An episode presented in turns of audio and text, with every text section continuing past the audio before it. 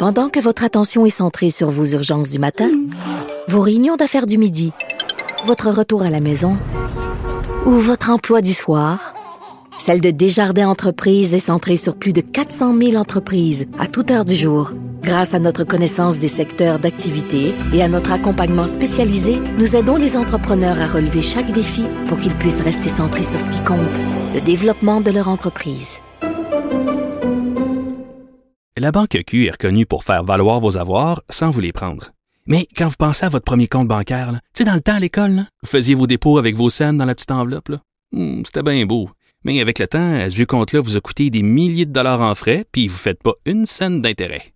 Avec la Banque Q, vous obtenez des intérêts élevés et aucun frais sur vos services bancaires courants. Autrement dit, ça fait pas mal plus de scènes dans votre enveloppe, ça.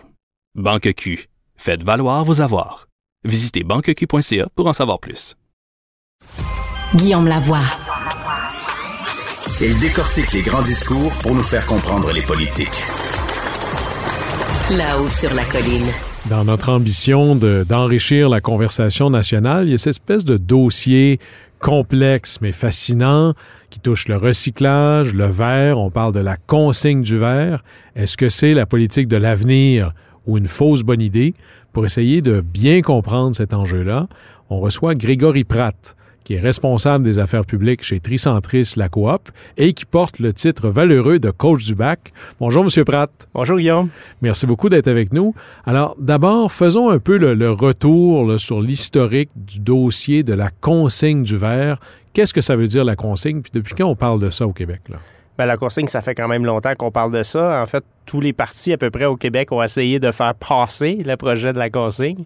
Euh, là, ça a été dit, là, il y aura un élargissement Parce qu'il y en la avait, consigne. on connaît tous la consigne des bouteilles de bière, ça, ça marchait bien, c'est dans, Oui. notre, dans nos habitudes. Consigne des bouteilles de bière, c'est une super bonne idée parce que la bière, elle est faite ici au Québec et c'est une consigne qu'on appelle privée. Donc, c'est vraiment les brasseurs qui gèrent ça. Et ce sont des contenants faits pour le réemploi. Donc, ce qu'on appelle un contenant à remplissage multiple. Donc, la bouteille de bière, c'est une bonne idée. Le 18 litres d'eau, si on a le goût d'acheter de l'eau, là, euh, c'est une bonne idée parce que c'est une consigne privée. Donc, c'est le, le contenant, il est réutilisé. Mais une consigne sur une canette, c'était une bonne idée à l'époque où il n'y avait pas de récupération au Québec, donc Mathusalem, là, il y a très, très longtemps. Donc, avant, on n'avait pas le choix. La canette, on, soit on l'achetait, ce qui est malheureux, ou soit que, grâce à la consigne, on pouvait aller la reporter pour récupérer cet aluminium-là. Mais il n'y a jamais été question de réemployer la canette.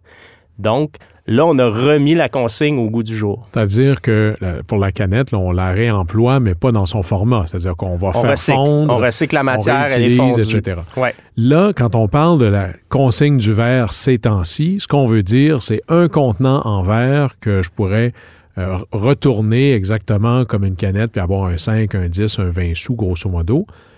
Au départ, on pourrait penser que ça va dans le sens de la transition écologique, que c'est quelque chose de bien, que ça va empêcher que ce verre-là se retrouve euh, soit dans les dépotoirs.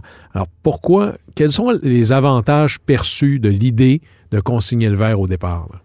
Ben en fait, euh, il y a le premier mythe hein, qui dit que le verre se casse en mille miettes quand on le met dans le bac et qui vient contaminer toutes les matières. Il y a eu il y a quelques années Alexandre Duval de Radio-Canada qui a fait justement, qui a pris le téléphone, qui a appelé tous les centres de tri puis qui a dit quel est le taux de contamination des ballots, par exemple, de papier ou de carton avec le verre? Euh, résultat des courses, moins de 1% donc c'est pas un enjeu. Donc maintenant, là, on a tout ça dans le même bac. Ça se fait brasser, je sais pas combien de fois dans le camion jusqu'au centre de tri. Qu'il y a du verre cassé à travers, ça vous dérange pas. C'est absolument pas un, pro- un problème. À la base, les centres de tri ont été conçus en fonction de la Charte des matières recyclables acceptées de Recycle Québec et ça dit les contenants de verre sont acceptés au bac. Donc, les, les centres de tri ont été conçus pour trier ce verre-là. Donc, le verre, il n'y a pas de problème. Le défi, c'est pas la récupération de la matière. Le défi, c'est les débouchés de la matière. C'est qu'est-ce qu'on va faire avec. Mais nous, au Québec, on aime bien avoir bonne conscience et dire on ramasse la matière. Mais après, que deviendra-t-elle? Et c'est là le débat. Mais justement, parce que c'est peut-être quelque chose même de contradictoire en soi, c'est-à-dire qu'on va mettre une valeur pour euh, une consigne pour en récupérer davantage, mais en même temps, j'entends beaucoup euh, dans les légendes urbaines, il n'y a pas de débouché pour le verre. Mais là, les deux peuvent pas être vrais. Là. Ben, en fait, il y a des débouchés euh, pour le verre. Il y en a énormément. Il y a de la laine minérale qui se fait aux États-Unis. C'est un débouché. Il y a de la refonte de certaines bouteilles qui se refait à, Toronto, aux États-Unis, un petit peu à Montréal. Il y a d'autres débouchés aussi, comme les abrasifs de verre, le, verre de filtration, euh, le verre qui va dans le béton, qui permet d'améliorer la performance du béton euh, jusqu'à dix fois plus longtemps. Euh, il y a des projets de verre aussi dans l'agriculture urbaine. Bref, il y a du verre cellulaire, un projet qui se fait avec l'Université Laval. Donc, il y a de la silice précipitée. Bref, il y a beaucoup, beaucoup, beaucoup de débouchés. Il faut développer par la suite les marchés. Ça, faut en convenir. Mais en même temps, les entreprises n'ont pas le goût d'investir considérant qu'ils se disent, ben, est-ce qu'il va rester du verre suite à la consigne? Ah, c'est ça. Parce que là, l'enjeu devient particulier, c'est-à-dire que s'il est consigné, vous, vous représentez, euh, vous travaillez pour un centre de tri. Hein. Ouais. En gros, là, ce que je mets dans mon bac, ça finit chez vous. Hein. Un bac Ça- sur trois au Québec vient chez nous. Ouais. Puis sinon, c'est d'autres centres de tri un peu comme le vôtre. Ouais. Alors, euh, vous recevez, toute chose étant égale par ailleurs, moins de choses consignées parce que, par exemple, mes bouteilles de bière, mes canettes d'aluminium, bon, ben, vont prendre le chemin de l'épicerie ou du dépanneur. Ça, ça va moins chez vous? Ben, en fait, pas vraiment. C'est là le mythe. C'est-à-dire qu'avant la pandémie, on recevait environ un million de canettes par semaine. Alors que les canettes, vous vous rappelez, qui sont consignées depuis Mathusalem. Maintenant, on en reçoit 2 millions par semaine. Donc, la consigne va pas, c'est un vœu pieux de dire on va sortir la matière. Parce qu'on entend souvent ça. là. Ouais, ouais. Mais euh, il y, a, il y a un aspect qu'ils n'ont pas évalué, c'est-à-dire le comportement humain. C'est-à-dire que les gens ont besoin de facilité. Hein? On vient de sortir d'un, bout de toffe, mettons, là, dans notre société. Donc, euh, les gens n'ont pas le goût de se déplacer. Euh, n'ont pas le goût de faire la file devant une gobeuse qui est toujours brisée. Euh, ce qui, les gobeuses qu'on voit à l'épicerie. Donc, souvent, ils le mettent dans le bac. Et là, ils viennent de comprendre que de toute façon, c'est pas vrai que la canette redevient une canette parce qu'il n'y a pas de fabricant au Québec. Donc, c'est pas vrai qu'on réutilise la canette parce que c'est pas vrai qu'on va prendre une petite soudeuse. La canette, vous allez quand même pas l'enfouir. Non, Qu'est-ce qui la canette va toujours chez Qui est une multinationale euh, qui est située à Baie-d'Urfé. Et euh, toutes les canettes du Québec, qu'elles soient mises euh, dans un dépanneur en Gaspésie ou dans une gobeuse à Saguenay, ça va tout à Tomra. Toutes les canettes consignées, c'est contrôlé par Tomra, qui est une multinationale. Puis là, eux achètent ça comme de La l'aluminium sur et le les autres, ils calculent les canettes. OK, je vous allez dire, vous allez voir, c'est pas clair. Ils calculent, font un rapport, ils disent voici, euh, il y avait tant de pourcentage de canettes consignées, voici les canettes.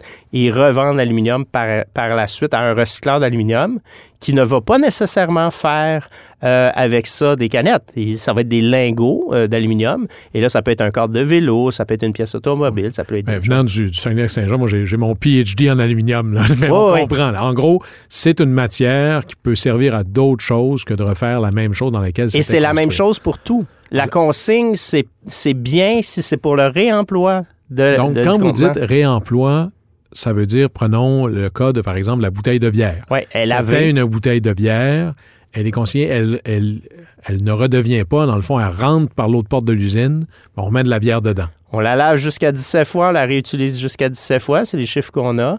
Et puis la bière, elle est locale. Mais si on a, par exemple, une bière étrangère qui est consignée, ben c'est pas vrai qu'on va envoyer- retourner la Sapporo au Japon ou la Corona au Mexique. Le, verre va être broyé, va finir en laine minérale, va finir en d'autres choses. Alors là, vous comprenez qu'il y a deux systèmes de consigne. OK. Ben, fait qu'en gros, si la consigne au départ, dans son idée la plus réussie, c'était le réemploi, ce que vous nous dites, c'est que dans le fond, le plus simple, c'est que ça aille directement dans les centres de tri, puis vous, vous faites le reste. Ben, en fait, c'est ça. C'est que le centre de tri est capable de trouver les débouchés pour ça. C'est-à-dire que tous les contenants qui vont être consignés, en fait, bientôt, là, boissons à boire, les matières sont déjà euh, recyclées ici. Les bouteilles d'eau, les bouteilles de jus de plastique numéro un, ça va déjà chez Plastrec. Ça ne changera rien. Donc, ce système-là crée cette illusion que la matière sera mieux traitée. Mais c'est totalement faux, c'est un dédoublement. Et ce que, le, projet ne, ne représente pas, en fait, c'est les idées qu'on n'amène pas, c'est le transport, par exemple. Qui va transporter toutes ces matières-là? Parce que là, c'est ça. Si on avait un système de, de consigne du verre, ça veut dire tout un pipeline de ramassage parallèle. Et de différent. transport parallèle, parce que vous allez avoir encore un camion qui va passer devant chez vous. Après ça, ils disent, bon, mais ça va être dans les épiceries. Les épiciers, on dit, on n'a pas d'espace. On dit, ah, c'est pas grave, on va faire des points de dépôt. Parfait. Est-ce que les plans, est-ce que à l'urbanisme des municipalités, ça fonctionne? Est-ce qu'on a le droit de faire ça?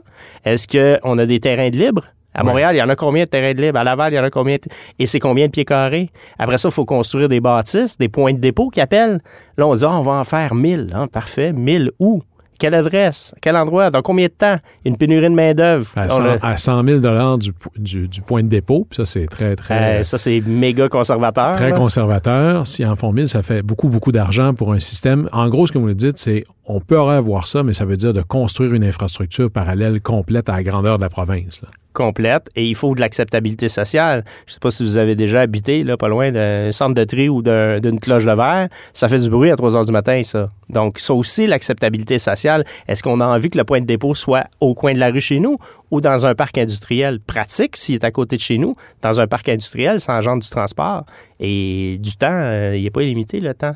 Fait que là, vous nous dites qu'on est, on est dans les. On, est en train de jongler avec l'idée que c'est peut-être une fausse bonne idée, cette affaire-là, d'avoir la consigne du verre. Réglons quelques mythes. Le verre chez vous, est-ce que ça va finir enfoui? En fait, il n'y a pas de verre qui finit enfoui. Le pire, pire, pire scénario du verre, c'est qu'il va être en recouvrement entre les cellules d'enfouissement. Donc, c'est pas on creuse un trou avec une pépine puis on met le verre. C'est que ça fait des routes. Au lieu de prendre, euh, excusez l'expression, mais de la garnotte, on va prendre du verre pour faire des sentiers. Donc, Donc, du ça, matériel de remplacement. de remplacement. Et, mais majoritairement, il faut le vendre, ce verre-là. Donc, si on vend le verre, ben, ça va devenir, par exemple, des poutres de verre qui vont être utilisées euh, dans le verre cellulaire ou euh, les pour les centres toits de verts. tri, eux, euh, c'est un- modèle d'affaires. En gros, ils ont énormément de dépenses, il y a des subventions et tout, mais ils se financent beaucoup avec ce qu'ils vendent, les matières qu'ils récupèrent un peu partout. Oui. Faites-vous de l'argent avec le verre?